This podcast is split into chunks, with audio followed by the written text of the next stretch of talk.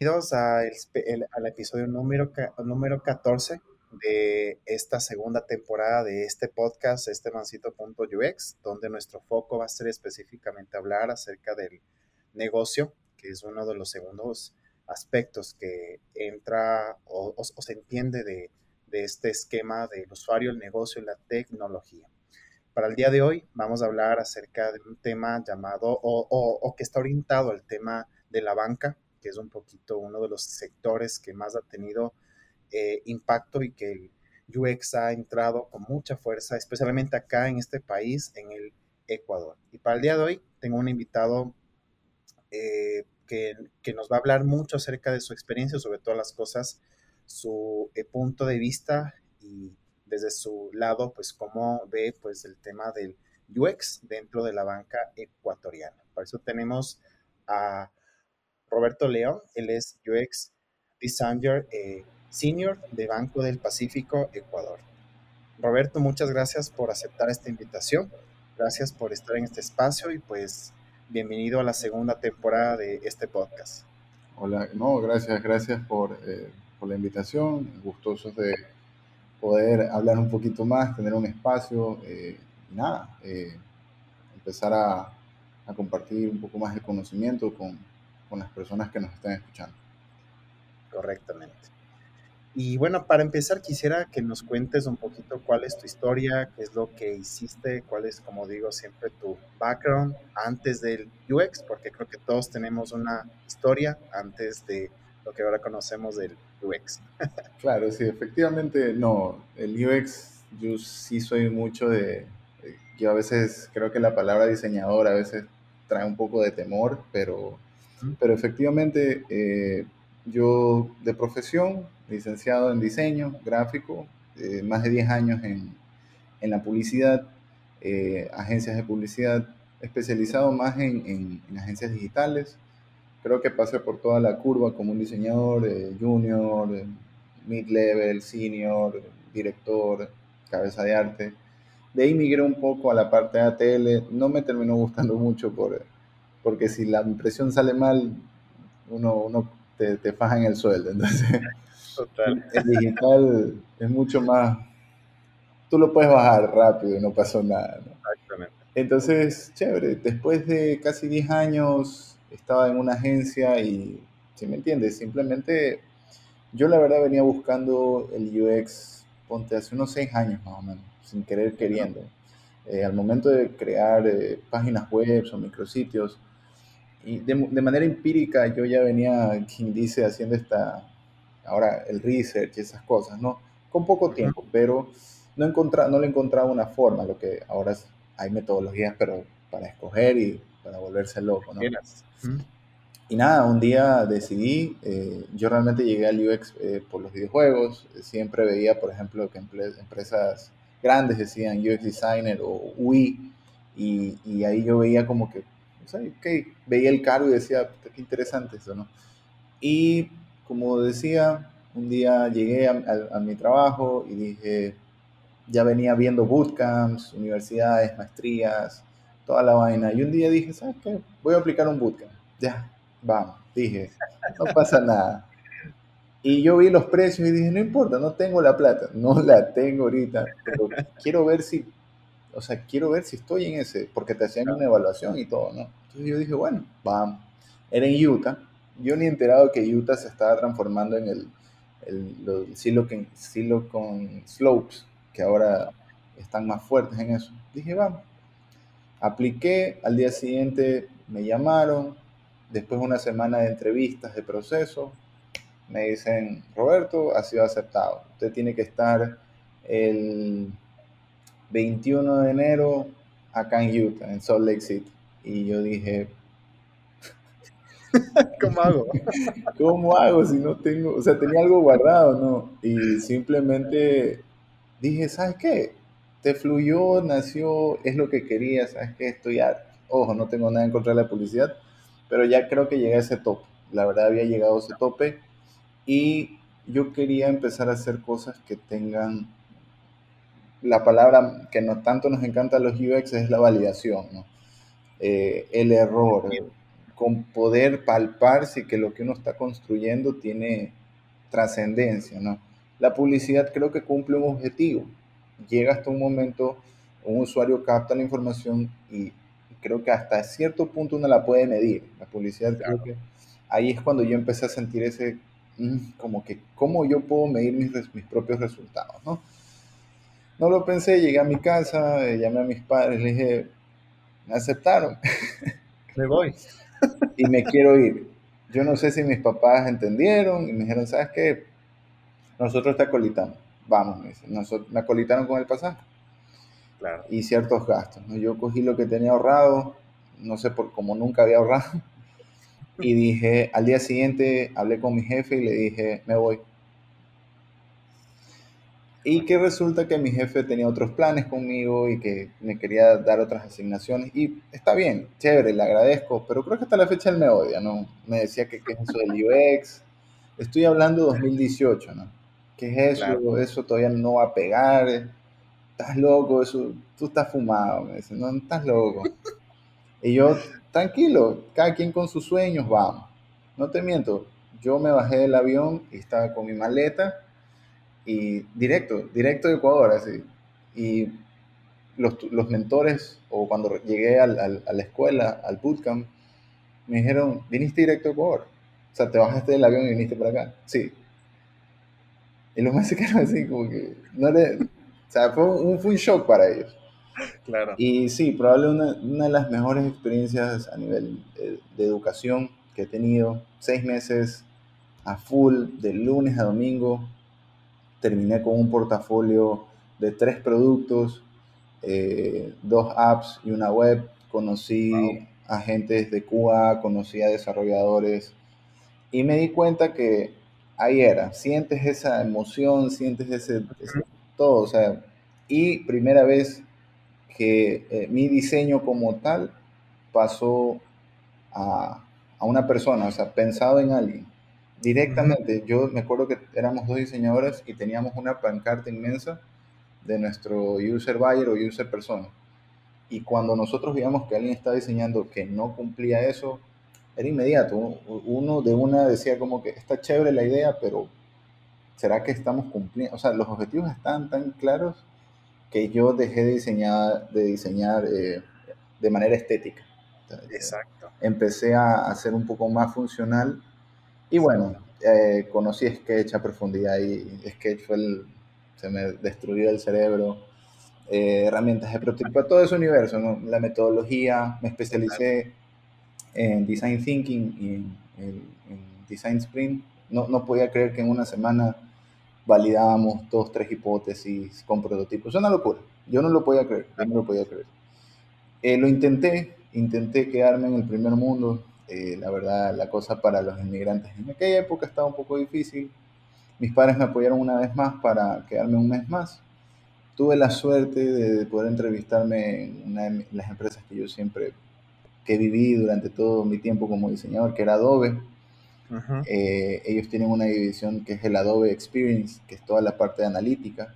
Y tuve la oportunidad, un mentor me recomendó y le pidió que le dijo como que sabes que el man no se va a quedar en el país, pero déjalo que él experimente. Y una locura. Eh, tuve la oportunidad de conocer las oficinas de Adobe y regresé como, como loco, o sea, me quería quedar. Pero sí, y algo que me llevé más allá del, de, todo el universo UX eh, son las comunidades. Eh, no te puedo mentir, habían eventos semanales en donde conocías al, al man de Atalassian, al man de Facebook, tuve la oportunidad de conocer al, al como que al director del design system de Facebook. Wow. Man, así llegabas, te daban una bielita y un sándwich y estabas conversando con un man y el man revelaba todos los secretos de Facebook. O sea, creo que eso es algo que las comunidades como que todavía aquí estamos engrasando eso, pero tú esa, esa, esa, esa interacción, ¿no? Tan, para mí el man era un duro, ¿no? Pero estaba ahí, ¿no? Y bueno, ya con el último de mis esfuerzos me regreso muy, muy confiado de que, de que había mucho que hacer de regreso a la patria. Realmente. Pero, pero sí, ya cuando llegué, tuve un pequeño desliz, ¿no? Tuve que regresar por un tiempo a, agencia, para ser específico, cuatro meses, porque creo que me equivoqué al momento de vender el UX. Eso sí te admito, ¿no? Eh, me equivoqué mucho eh, por, por la emoción, pero después me di cuenta que tenía que tener un poquito más de tino, ¿no? Eh, tuve la oportunidad de dos empresas me abrieron las puertas para capacitar y dar ciertos lineamientos de experiencia de usuario súper increíble. Y pasé por agencia, hice un poquito de dinero que necesitaba saldar cuentas y se me abrió la oportunidad en el Banco del Pacífico. El Banco del Pacífico ya me venía tasando, pero, pero no, ahí me di cuenta que, ahí me di cuenta que había cometido ese error de, de no, de calmarme. Y, y, a veces como cuando uno descubre algo nuevo, te crees la mamá de Tarzán, ¿no? pero, pero efectivamente, cuando entré al banco, ya ahí me di cuenta que, que ese era el momento, ¿no? y, y, sí, ahí empieza un poco el, el, viaje, ya me consolido, creo, como diseñador de experiencia, eh, empiezo a corregir todos mis errores, mi portafolio cambió drásticamente, hay más texto que imágenes, eh, aprendí a hacer casos de estudio, ¿no? que eso es lo que es una herramienta para el diseñador de experiencia.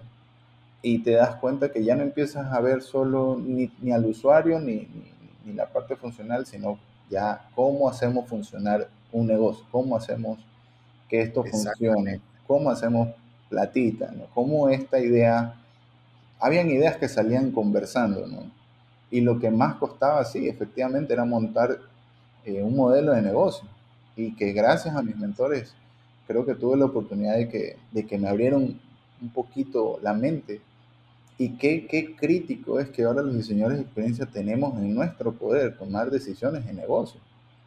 Ese peso yo no lo había sentido. Yo nunca, como diseñador gráfico, no estaba en mí decidir si es que lo que íbamos a construir o el rediseño o la orientación o la cultura en que tenemos que ver va a tener repercusiones sobre el negocio. ¿no? Entonces, ese peso como diseñador de experiencia lo, lo, empecé a entender ya trabajando quizás en, en, una empresa ahora. Y pues bueno, como todo banco, eh, me tocó ser un poquito más ejecutivo, ¿no? Claro. Eh, sí, eso aprendí, no, no te miento. ¿no? Yo antes de, entrar al banco, el pelo, ahorita lo tengo corto, pero el pelo me llevaba por la espalda, más allá de la espalda. ¿no? Entonces, imagínate un tipo así entrando al banco con un arete, con camiseta. de usuario. Eh, correcto. Yo decía, esa es la experiencia, ¿no? Pero, pero, hasta eso pude vivir en el banco. Pude vivir ese, ese cambio transformacional que ellos estaban apuntando, ¿no? Que no solo iba desde la parte del los productos, sino que también iban en las personas, ¿no? Y qué mejor valor eh, que tenga un, diseñador de experiencia que la empatía, ¿no? Pero te vas dando cuenta que efectivamente los, los negocios están cambiando su forma de, en la toma de decisiones. Pasamos de, de, venir de una jerarquía, ¿no? El que está arriba es el que toma, a una estructura lineal. ¿ya? Ahora una decisión eh, va de la mano de, de, otras personas, va de la mano de estudios, va de la mano de especialistas. Y una, una decisión tiene muchos aspectos, ¿no? Tiene, tiene, demasiados aspectos, ¿no?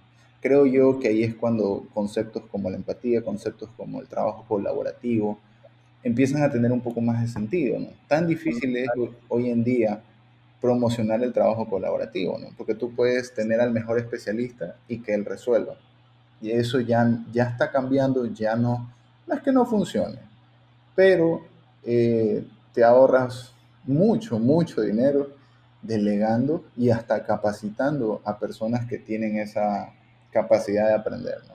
En mi caso particular, yo creo que uno de los factores que al menos me lo dijeron muy en la cara el banco cuando empezó con esta nueva tanda de, de, de creativos o de talentos, es que estaban buscando gente que esté fuera de la banca. Yo venía de la creatividad, ¿no? de la publicidad, y, meterme, meterme a banca, pues. Yo decía, yo soy, yo tengo mi límite con los números, ¿sí me entiendes? como todo diseñador, creo. Exacto, o sea, ahí sí, ahí sí la perdemos, como gráfico la perdemos, pero, ¿sí me entiendes? O sea, eh, cuando ya estás adentro, y, dices, ok, tengo que aprender un poquito más de cosas. Aprendí cosas como seguros, aprendí, aprendí, no te voy a mentir, aprendí muchísimo, pero te das cuenta que un negocio está vivo. Y no sé si eso es válido, pero un negocio está vivo. Un negocio respira, un negocio eh, muere, es decir, hay iniciativas que mueren. Entonces, esa, e, ese organismo porque ahora todo es, ahora, nos referimos a que las estructuras son orgánicas. La otra vez leía que, por ejemplo, el, sistema de diseño es un ente vivo, es un ente orgánico. Exactamente. Exacto. Entonces, los negocios... Constantemente, constantemente cambian. Exacto. Entonces, esa, e, eso, ahí me dio, me dio mucha más intriga a, a meterme más en el research. Y hoy por hoy, no te puedo mentir, eh, el UI lo tengo bien, pero me, empecé a despojar un poco de, la parte gráfica. Hoy por hoy no diseño tanto. Hoy por hoy son reuniones, presentaciones, investigaciones, sustentaciones, pero todo es para que el negocio entienda que siempre hay dos voces. ¿Me entiendes? Los negocios hoy, hoy en día no pueden ir de, de, esa voz, de lo que ellos creen. Yo siempre soy el primerito que digan, perdón, disculpen, alzo la manito escucho mucho la palabra es que yo creo. Exacto, es lo que te iba a decir. El yo creo es muy común, es muy común decir es que yo pienso que así puede funcionar. Y, y sabes que el tema que es muy, muy este común es decir, es que yo vi en tal parte que están haciendo así. Mejor si lo hacemos nosotros también. Y a veces intentar replicar otras cosas no tanto, o sea, no, no es que funciona tan bien, o sea, porque de cierta manera no a todos como les calza, ¿no? La misma idea, el mismo método, lo que sea.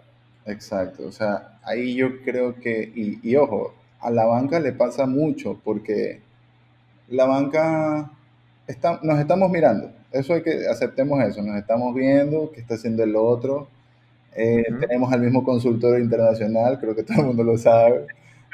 ¿Sí me entiendes? Nos estamos viendo, ¿no? Pero, pero yo creo que cada banco ha sabido tropicalizar. ¿ya? Hemos aprendido a adaptar, eh, hemos aprendido a, a, realmente usar lo que nos sirve, porque como tú bien dices, no lo que venga de, de, de, afuera nos, nos, va a servir, ¿no? Más que nada también entra el, el, el costo del desarrollo, ¿no? Que ahorita es una vaina que también se está disparando. Sin embargo, eh, me parece muy justo decir que no todo lo que está afuera nos, nos va a calzar, ¿no? Eh, la tecnología sí es verdad, muta, pero yo no, yo no puedo acelerarle la curva de aprendizaje a mi cliente, a menos que yo esté decidido a aceptar el riesgo, ¿no? Hablamos, cuando empezó pandemia, efectivamente se hablaba de, ¿no? Que cerremos, este, cerremos esto de aquí para que el cliente use más mis canales digitales. Pero si tú reformulas ese problema, quizás teníamos un problema de comunicación, quizás no habíamos tomado el tiempo durante todos estos años antes de pandemia de educar a nuestro cliente, ¿no?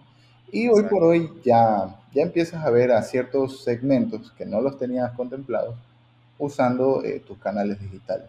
Pero si me entiendes, ahí hay, hay, hay una diferencia entre decir, sabes que, chao, no hay plata, ah, espérate, o sea, espérate que la solución la tienes lo que no has visto el problema. Y algo con lo que yo llegué después de, de, todo esto, tuve la oportunidad un tiempo de ser docente. Eh, me, me, contrataron para, para, creatividad. Y yo dije, bueno, la creatividad hay muchas formas. Y, y, empecé a, dar design thinking. Y muchos alumnos eh, se, se, les explotó el cerebro porque no se habían dado cuenta que se habían olvidado de, del negocio de, cómo, cómo yo voy a hacer que esto, cómo me funcione, ¿no? Funcione, exacto. Funcione. Yo le digo, a ver, yo, yo sí le decía a mis alumnos, dicen, tu prototipo puede estar magnífico, pero ¿cómo vas a hacer que tu cliente te, te diga, hoy que le vaya y le diga a otra persona, ñaño, úsalo?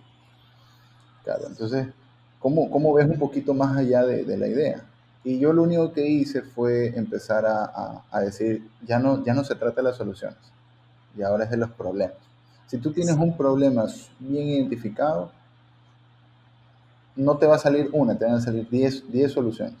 Muchas, ajá. Muchas soluciones. Y yo creo que la banca, la banca que vive golpeada de todos lados, de todos lados. Ya sea por temas políticos, ya sea por temas de usuario. Imagínate, eh, la banca cada vez más apuesta a esta parte porque para mi forma de, de, lo que yo he podido vivir se ha vuelto ese pegamento para que nuestros clientes sean aún más pacientes. Totalmente. Entonces, hay clientes que a veces, si me entiendes, llaman, ¿no? Te llaman al call center y se me cayó la aplicación, quiero una solución ahorita. Pero como ellos recién están entendiendo que efectivamente este, este es un cambio hasta para ellos mismos, y que el banco salga a decir, lo sentimos, queremos ayudarte, eso, eso, no, eso no se veía antes, eso vuelvo a intentar, ¿no? Es empatía. Oye, y, y, ya cuando te sumerges demasiado ¿no? en la experiencia, estás pendiente, déjame ver cuáles son esos mensajes de error, porque ahora eso es crítico. Es que, claro. Muchos de esos mensajes me permiten a mí grabar información crítica, ¿no? Identificar por qué no están ya sea calificando o por qué se les está cayendo o hay algún dato en donde yo puedo tomar acción sobre eso, ¿no? Claro. Porque siempre tienes el happy pack, ¿no? El, el, el proceso ideal, ¿no? Donde todos son felices y todos hacemos dinero y todos hacemos transacciones todos los días. Pero está el otro. digamos. Que nunca pasa nada. es raro. Yo todavía no me he encontrado con uno que me llame y me dice, ¿sabes qué? Adoro el banco y son los mejores. no, o sea, sí hay clientes así, sí hay clientes. Claro, No son todos. ¿no? No son todos, pero imagínate que el día a día es cómo hacer, cómo mitigar el problema. Yo creo que uno no termina de solucionar los problemas. Eh, en una estructura en donde no solo innovación, bueno, del área de innovación como tal como el banco, eh, sino que tienes que, tienes que socializar los proyectos. Tienes que hablar con riesgos, tienes que hablar con legal, tienes que hablar con tecnología. Yo creo que lo peor que le puede pasar a, a la innovación de la banca es cuando tú vas a una reunión y alguien te dice que no tiene idea del proyecto. Entonces, esa parte por, parece tan sencilla como enviar un correo o convocar a la persona adecuada. Es algo que a mí me parece que si no lo arreglas ahorita, es un problema que va a persistir. Porque te cogen resentimiento, te cogen fastidio porque dicen, oye, a mí nunca me llaman. Pero esa forma, ese, para mí ese es el día a día, ¿no? Eh, los talleres, socializar. Y no necesariamente tienes que ir a un taller a decir, tengo la solución, ¿no? Yo siempre voy con, con, con, la antorcha a decir, tenemos problemas. Porque creo que esto es más vendedor decirle a, a, alguien como que este problema no solo te pega a mí, o sea, no solo te pega a ti, sino que le pega a tecnología, le pega a call center, y de ahí entendemos que la experiencia es una sola. El negocio es una sola. Hay personas que se enfocan solo en el momento que tienen el primer contacto con, por ejemplo, el dispositivo.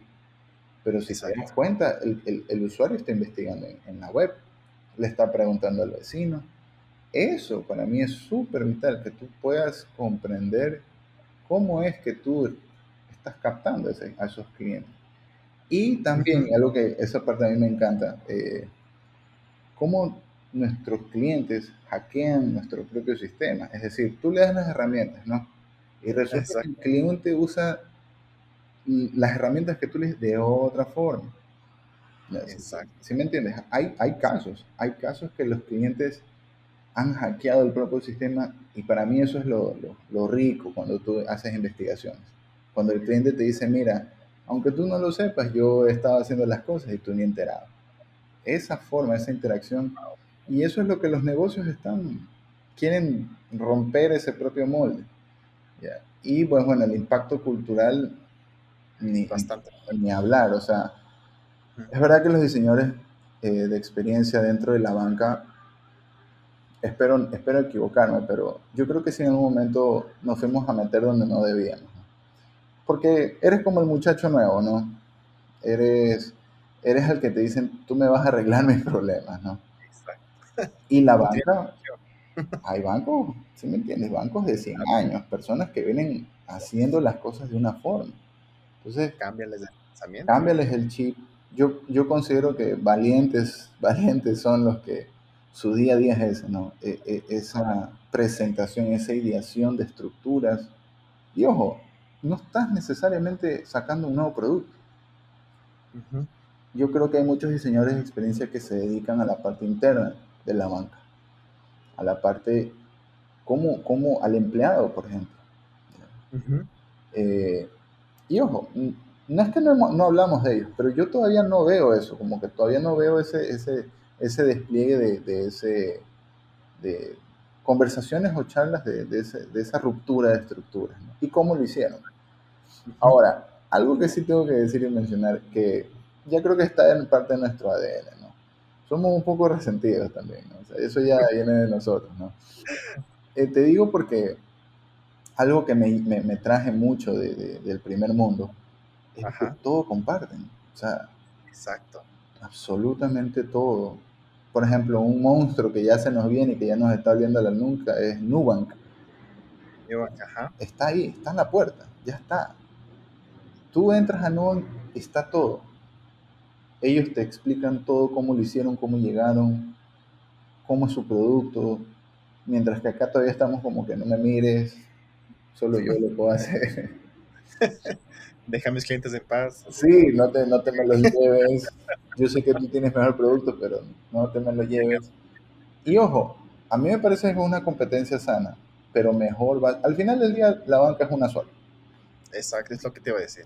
Al final del día, si a uno le va mejor, hay que ser inteligente él, él probablemente tiene los mismos o similares problemas.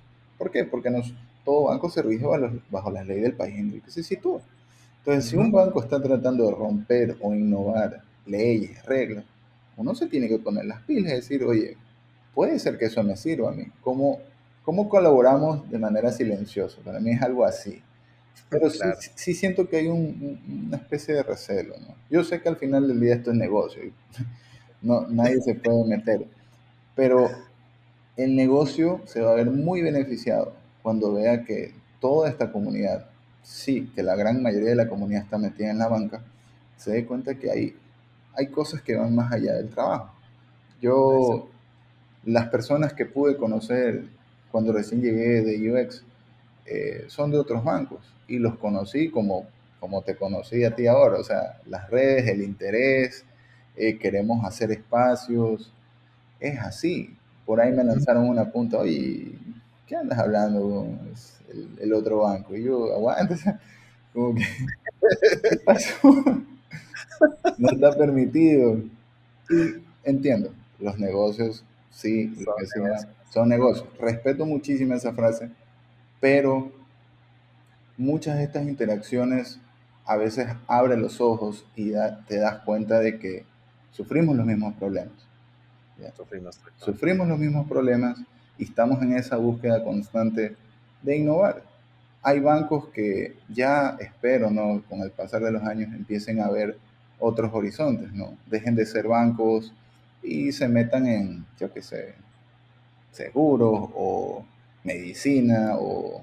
Y mucho más, como decir, como que esta es su cartera a la final, porque es, es, es, cierto, o sea, como tú mencionas, sí es uno de los puntos que, bueno, en lo personal, yo digamos que esta la empresa en la que estoy, que es una consultora, digamos, de innovación, uno de los clientes con el que más trabajamos es un banco. Entonces, y, claro, es un banco de muchos años, de muchos años. Como tú mencionas, es, es, es, es el tema de intentarles cambiar el chip de 50 años de atrás que han manejado de esta manera las cosas y decirles, mira, hay una oportunidad afuera de esta forma y darnos a nosotros el chance de no, no cambiarte a ti todas las políticas de decir, vamos a poner a alguien diferente, como que decir está en la presidencia y tú mejorándote a la casa, no, sino que, porque creo que es, el, creo que es ese temor, ¿no? Que existe como que, o sea, esto es algo mío, es algo que yo lo dirijo, si no es por parte, como tú dices, la parte de la eh, como ser súper, súper como que recelosos con lo que ya se viene haciendo y decir, estos que son muchos eh, más jóvenes que yo, que tal vez están entendiendo y que no cachan nada de la banca, me vienen a decir que esto es la nueva forma, es como que sí es un poco un choque, ¿no? Sí. Sí, como, como yo te, o sea, como bien digo, eh, yo creo que a, a veces, ¿no? El, al diseñador de experiencia lo encasillan en, en la parte de los productos digitales, ¿no? Solo, claro, solo. Exacto. Y, y ahí es cuando yo creo que desde adentro, eh, a mí me encantaría, por ejemplo, eh, empezar a, a hacer un poco más de escuela, por ejemplo, ¿no? ¿Por qué te digo? Porque la banca es el que ha apostado, la banca es el que ha hecho esa apuesta a, a- a considerarnos como una, como una profesión. Yo todavía tengo problemas de explicar lo que hago. o sea, eh. Todavía dice, ¿y tú qué haces? Yo digo, eh, hago que tu vida sea mejor, le digo. Sí, como que así. No sé cómo explicar más. sí, exacto. O sea, eh, por ahí dicen, no, es que es la psicología, por ahí dicen que es la arquitectura. Por ahí. Yo digo, no, yo simplemente te analizo y te trato de dar lo mejor para ti. O sea, es complicado. Pero justamente es eso, o sea, eh, tú puedes arreglar la vida del usuario, como le puedes arreglar la vida del usuario interno, como le puedes arreglar la vida a los stakeholders. O sea, Ujú, sí, facilitamos la vida de, de muchísimas personas, Total. pero, pero yo creo que el detalle está en, en- en- los problemas. O sea, yo creo que ahí es cuando volvemos a ese punto en donde muchos negocios, muchos negocios nacen de te levantaste un día y dijiste, me molesta esto, me Ujú, molesta esto, ¿cómo hago? ¿Qué hago? Puede ser, puede ser un problema persistente y simplemente es cuestión de salir a, a buscarlo, ¿no? Yo creo que muchos proyectos dentro de la banca a veces pierden el rumbo porque no está claro si es un rediseño, no está claro si es una mejora continua o si realmente es un producto nuevo. Porque para mí, Alcance.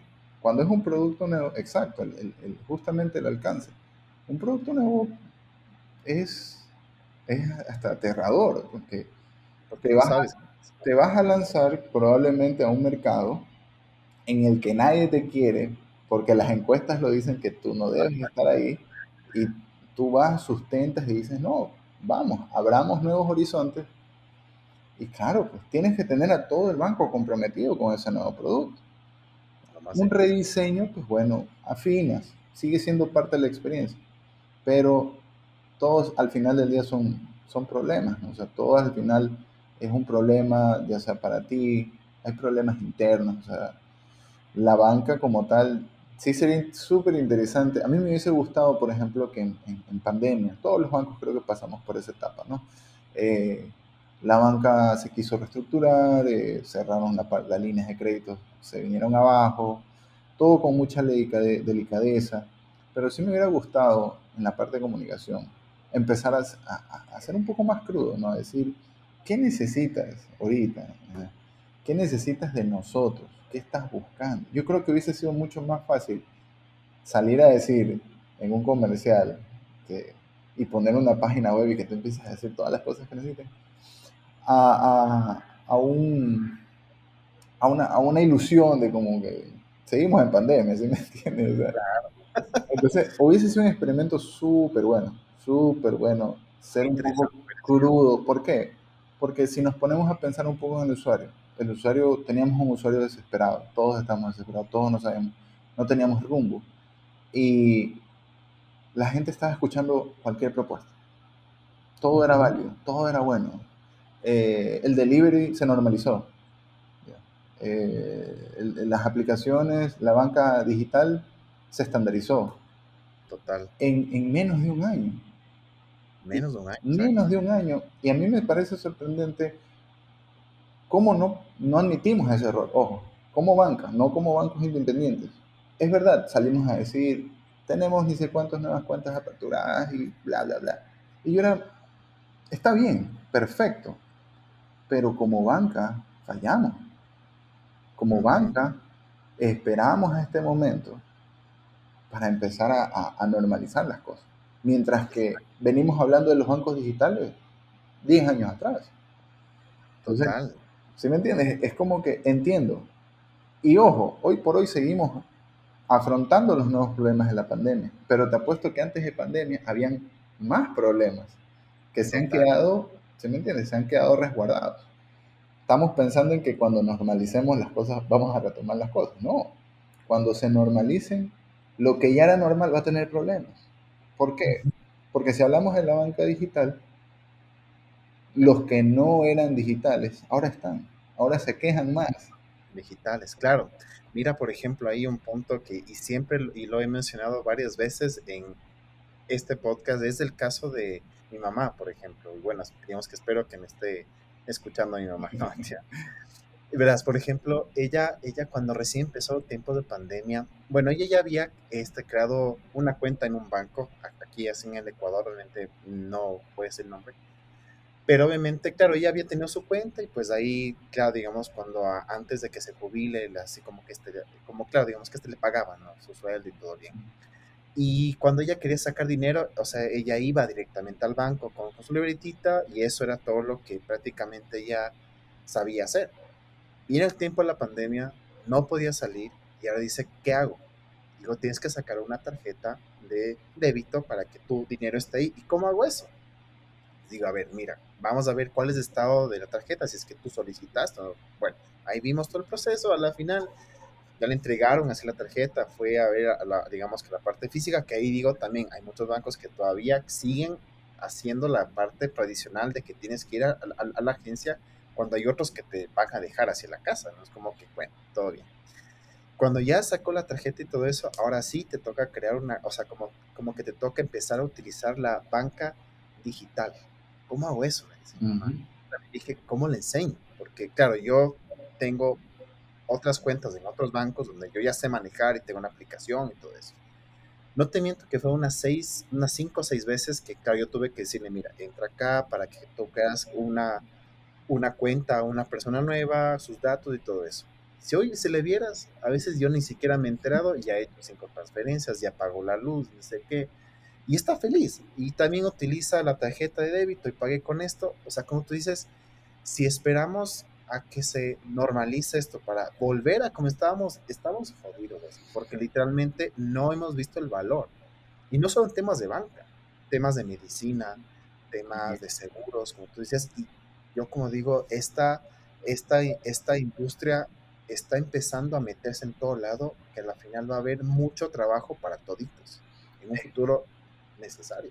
Efectivamente, o sea, eh, cuando empezó todo esto, yo creo que mucho, la banca asumió que porque tenía las herramientas, el usuario ya iba a saber qué hacer. Y no hubo un, un reposicionamiento efectivo, yo creo, de las herramientas yo creo que el que le dio el empujón fue, fue el área de delivery. Yo, yo creo que el, el, delivery dio esos indicios de, de, empezar a usar. El admitir, o sea, yo lo, yo lo siento así, o sea, yo no usaba delivery para nada. Por ahí cuando tenía extrema vagancia y decía, bueno, ya.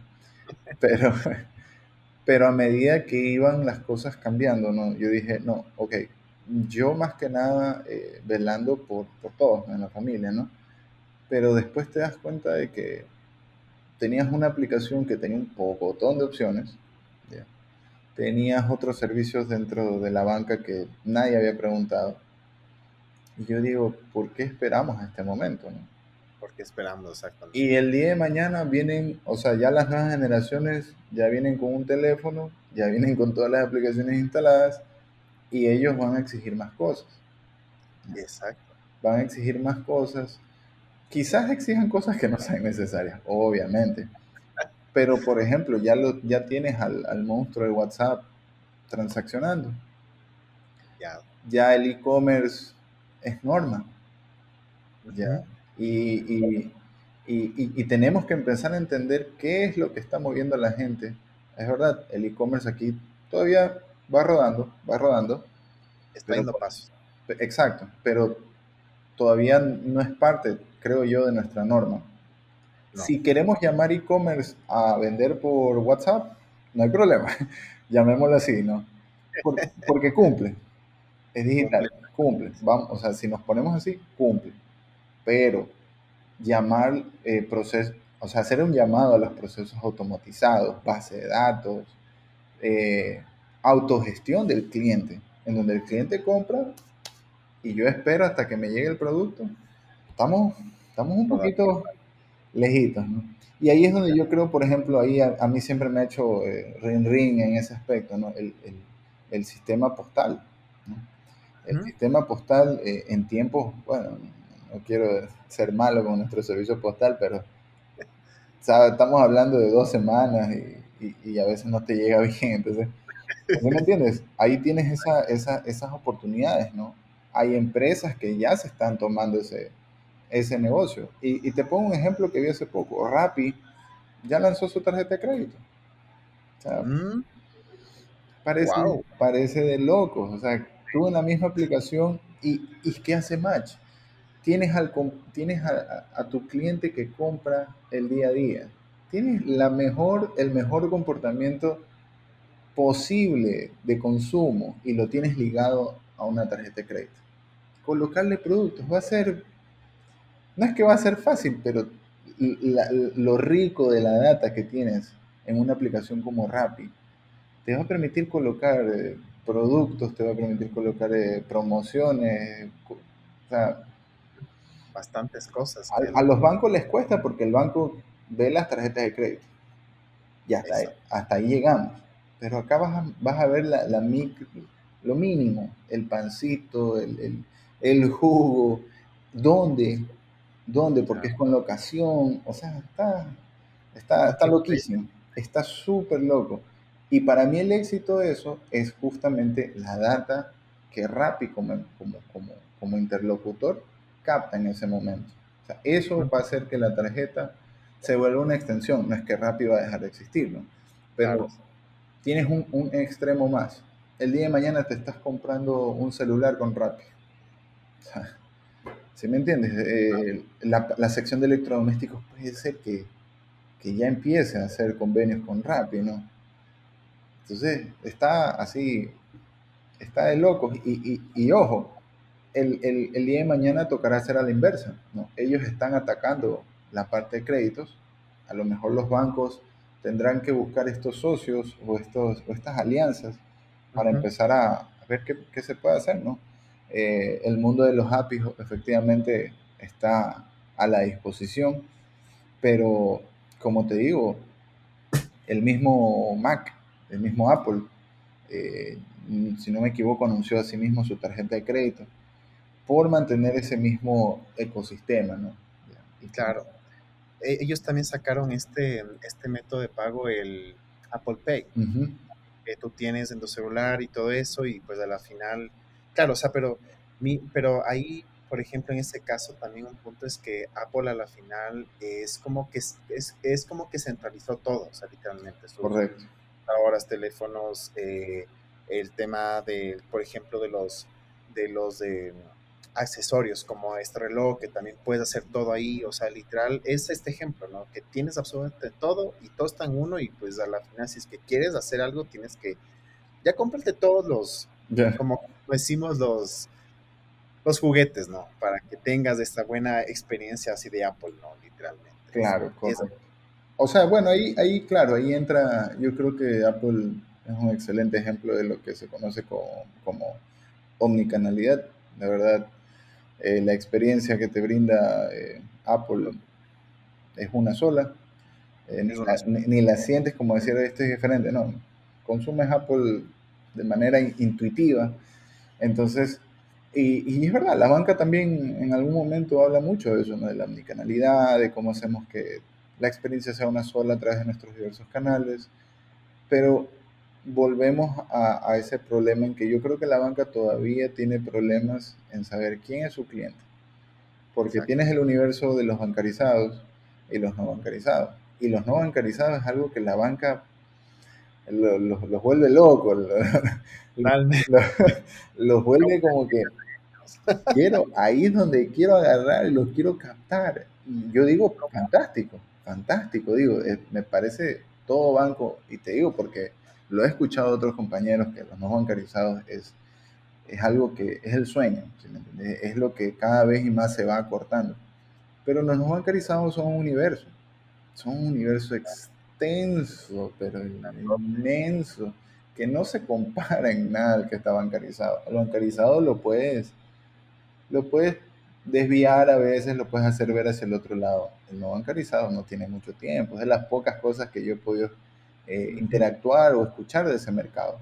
Entonces, ¿cómo, ¿cómo llegará el día, no? Llegará el día en que la banca empiece ya a normalizar a, este segmento y sería fantástico que podamos entre todos. La banca como tal empiece a, a compartir ese conocimiento, ¿no? Yo no es que quiero saber lo que está haciendo el otro, pero más me interesa saber el proceso ya, que cada uno de mis compañeros en otros bancos pueda estar haciendo.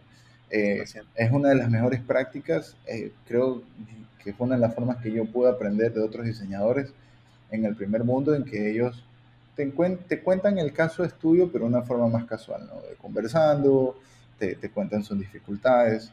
¿Cómo lo resolvieron? Cómo lo resolvieron, ¿no? Y no necesariamente tienes que hablar de números, tienes que hablar de cómo hicieron dinero, pero más hablas de, de, cómo llegaron a ese mercado, ¿no? Y, y, qué oportunidades hay. Vuelvo y repito, la banca siempre nos estamos sapeando, siempre nos estamos viendo qué estamos haciendo.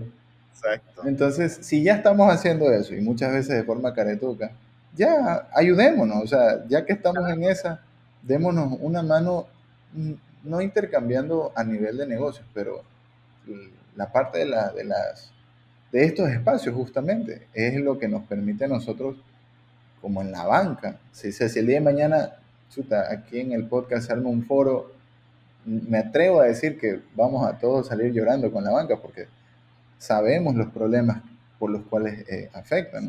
Y sería súper, súper interesante eh, cómo los equipos, porque nunca es uno solo. son, varios, son varios equipos que atacan un solo problema. ¿no?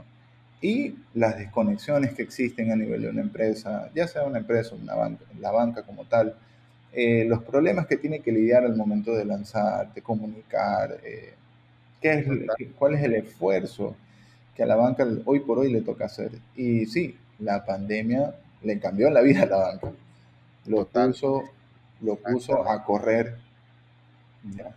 Y uno de los problemas, yo creo que la banca a veces se olvida, es que eh, nunca, no, o sea, no creo que nunca, pero siempre vas a tener la capacidad humana. El cliente te puede estar pidiendo a mil por hora, pero el ritmo del banco que tenías antes de pandemia no se compara al ritmo de ahora.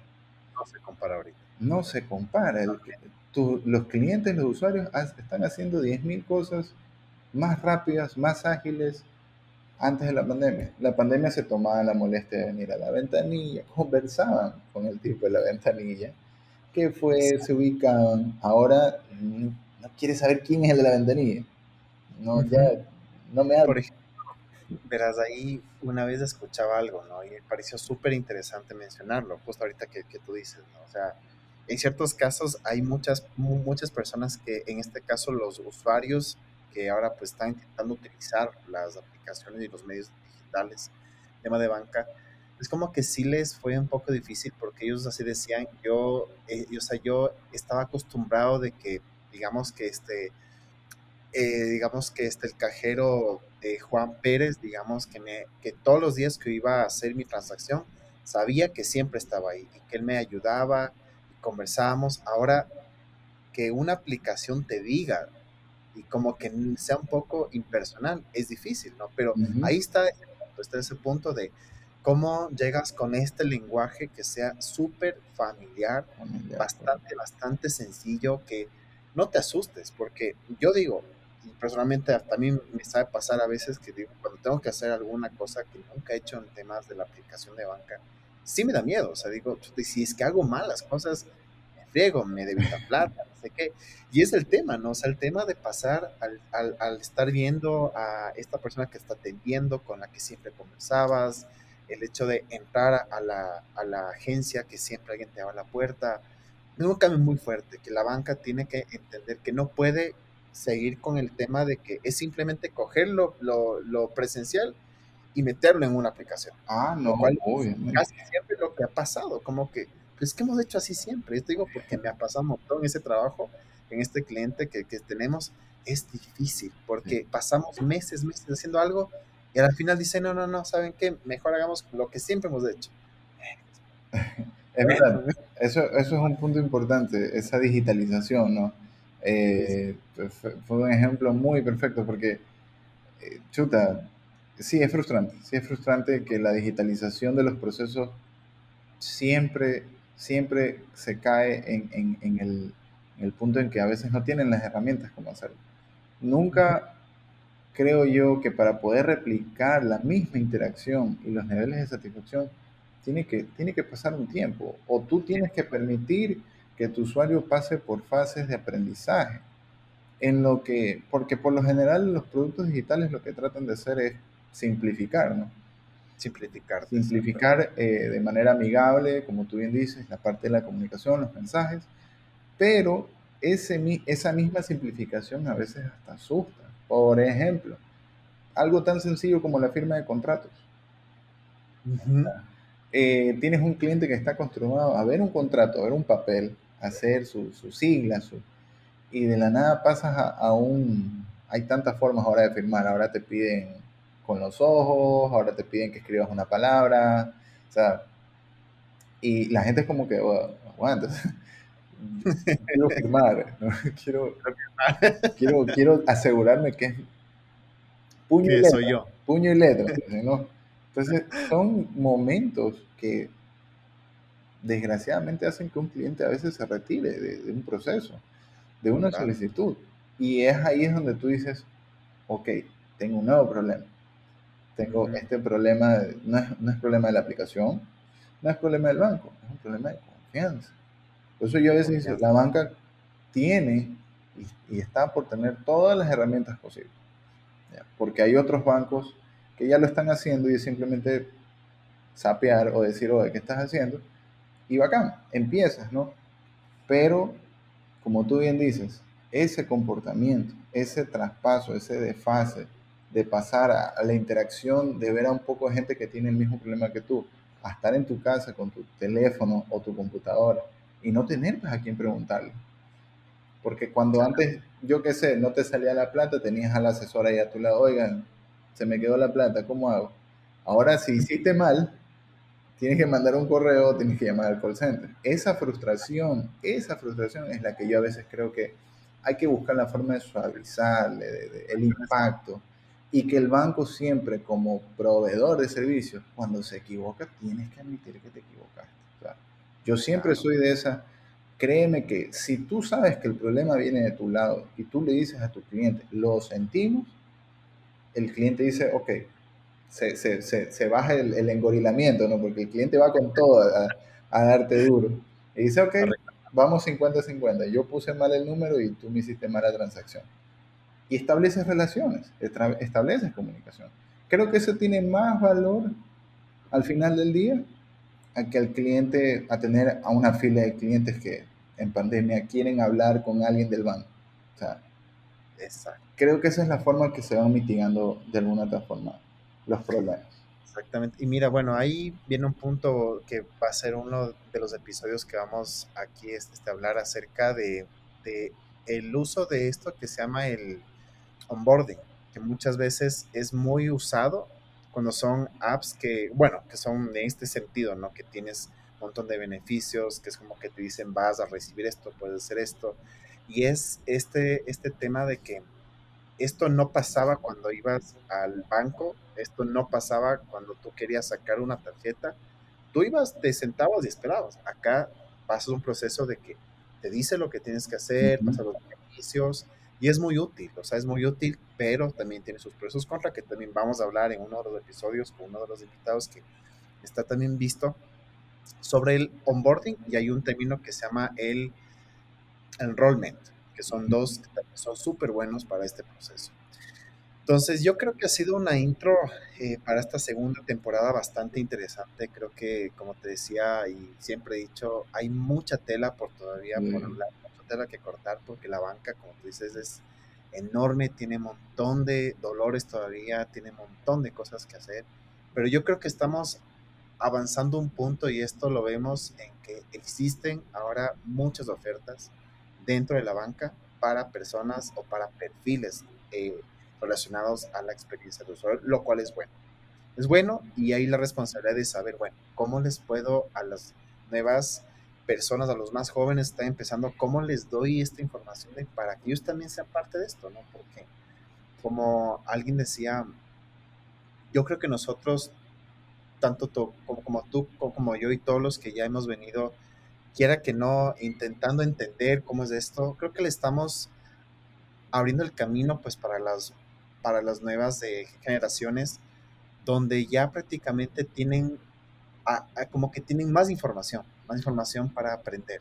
Antes era muy difícil, ahora como que ¿qué es esto? O sea, sí, yo, yo, yo tuve, sí, efectivamente, hacer un, llamado porque nos estamos, cortos, nos estamos quedando cortos con personas a nivel de toda la banca. Eh, hay personas que, que, han tenido que, que, buscar hacer outsourcing porque ya, está, ya se nos está ocupando, ya estamos en, en, esos puestos y la banca lo está pidiendo. La banca está de manera agresiva pidiendo perfiles, cada vez más especializados, research, writer, diseñador, UI solo específicamente, CX, uh, se, está abriendo el espectro y qué bacán, qué bacán poder ver eso, pero también hacer ese llamado a que, sí, la información, como tú dices, estamos dejando la información a nivel local, pero también la información está en el Internet. Yo créeme que tengo algunos amigos que justamente por algún motivo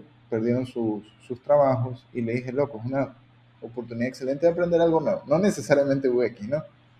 Pero uno de ellos sí me preguntó, amigo, ¿tú qué hiciste, no? Y yo le digo, bueno, sí, me, tuve que pegar un viajecito, pero le digo, pero ahora hay formas de acortar ese viaje, hay, muchas formas. Y, y mucha información. La información está, eh, yo a muchos amigos les digo, por ejemplo, ellos ya tienen el, el, como que la base, ¿no? parte del diseño gráfico es verdad, te enseña muchas cosas, pero no te las dice de la manera correcta. Entonces yo siempre a mis amigos los incentivo a la parte de la metodología. Yo les digo, mira, la metodología, aunque no creas tú, de forma empírica la estás haciendo. Lo que necesitamos es organizarte un poquito. Y tengo amigos que han leído, tengo amigos desarrolladores que están haciendo esta migración a la experiencia del usuario. Y eso es uno de los casos que yo siempre hablo porque el, el, desarrollador tiene otra visión, pero cuando tú tienes un desarrollador, que por lo general es el que siempre se da duro en la parte de la construcción, y lo pones del lado del cliente, es, es, es, es lo mejor que te puede pasar. O sea, tener un compañero desarrollador UX es súper bueno. Entonces, más que, más que el llamado es la invitación a simplemente poner UX, UI y nada, que, que busquen, que sepan que también hay espacios como estos eh, en donde pregunten si aquí también viene un llamado a, quizás a las instituciones educativas de acelerar un poco el paso, ¿no? Estamos hablando no de escuelas, pero universidades, institutos, en donde de alguna otra manera eh, empiecen a, involucrarse.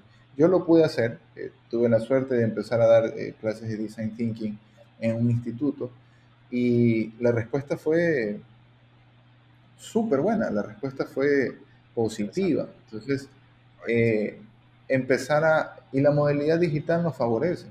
La verdad que eso nos favorece muchísimo. Exacto. Eh, las comunidades siguen creciendo y la verdad que no hay un molde para las comunidades. Eh, las comunidades nacen de dos personas conversando con un ideal de querer resolver algo y, y lo van a hacer. Los centros de emprendimiento se están llamando mucho, mucho para que personas sean mentores.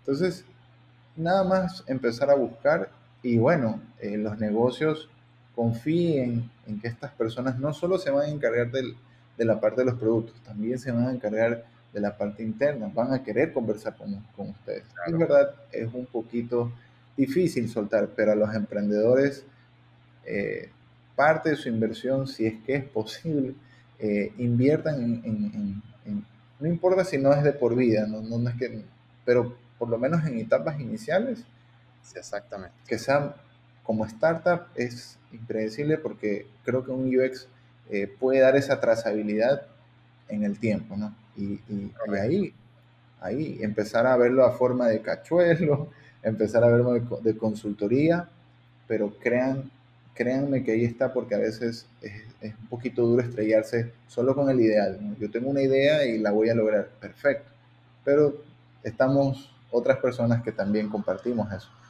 Y no necesariamente nos tenemos que casar con la marca o con el producto. Entonces, sí, eso más por ahí va. Sí, exacto. Y bueno, yo creo que, como digo, pues siempre, siempre es bueno el, dejar esta la puerta eh, ya abierta para otro, eh, otro espacio eh, con los invitados, porque pues hay mucho que hablar. Y bueno, más que nada me gustaría para finalizar que nos puedas dar tus recomendaciones, específicamente como tú decías, ya si es que tienes algún libro que tú has leído, alguna página que has encontrado, para las personas que nos escuchan, como tú dices, que están empezando, que ya están o que están dentro del tema de, la banca, que es lo que te, a ti te dio mucha ayuda y pues sería chévere que nos pueda recomendar eso. Sí, efectivamente, eh, primero más que nada, eh, entender conceptos básicos, eso lo podemos encontrar en cualquier página, poner UX primero, ¿no? De ahí sí libros como uno que me ayudó a mí muchísimo fue eh, Sprint, Design Sprint. Ese sí, súper bueno. Y el que me ayudó quizás a, a, la construcción de casos de estudio eh, puede ser eh, Don't Make Me Think, creo que se llama. Steve Krug. Correcto. E, esos dos a mí me ayudaron. Y bueno, si estás más por la parte visual, que se llama Arroba como un artista, Still Like an Artist, que se los va, esos son los libros que siempre, siempre se encuentran. Y una vez que uno ya esté como, como ok, por aquí, por aquí va la cosa, eh, buscar a las comunidades. Eh, Yuxpa es una de ellas, este, IDF, creo que sí hay una aquí, si no me equivoco.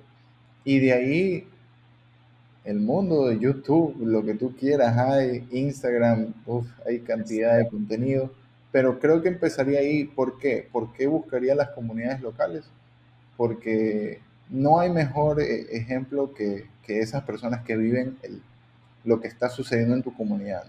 Si después de eso tú puedes irte sobre ellos, perfecto, excelente. Y sí, yo creo que eso, eh, hacerte, hacerte ver, notar de que quieres aprender, las comunidades son súper, hay mucha, mucha apertura, cero resentimiento, no importa de dónde te vengan. Hay mucha apertura, de verdad que... Bastante, exacto. Y nada, estar en los eventos, no tener miedo a la pregunta. Nosotros lo que más queremos es que gente empiece a hablar con nosotros y, y, empiece a hablar de, de, lo que se está haciendo. Y que sí, que efectivamente es una nueva carrera, es una nueva especialización. Y sí, las universidades también, si, si están dispuestas a simplemente entablar diálogo no hay problema, conversenlo con sus profesores si han escuchado o no, o los emprendedores entre ellos se pregunten qué, qué es experiencia del diseño.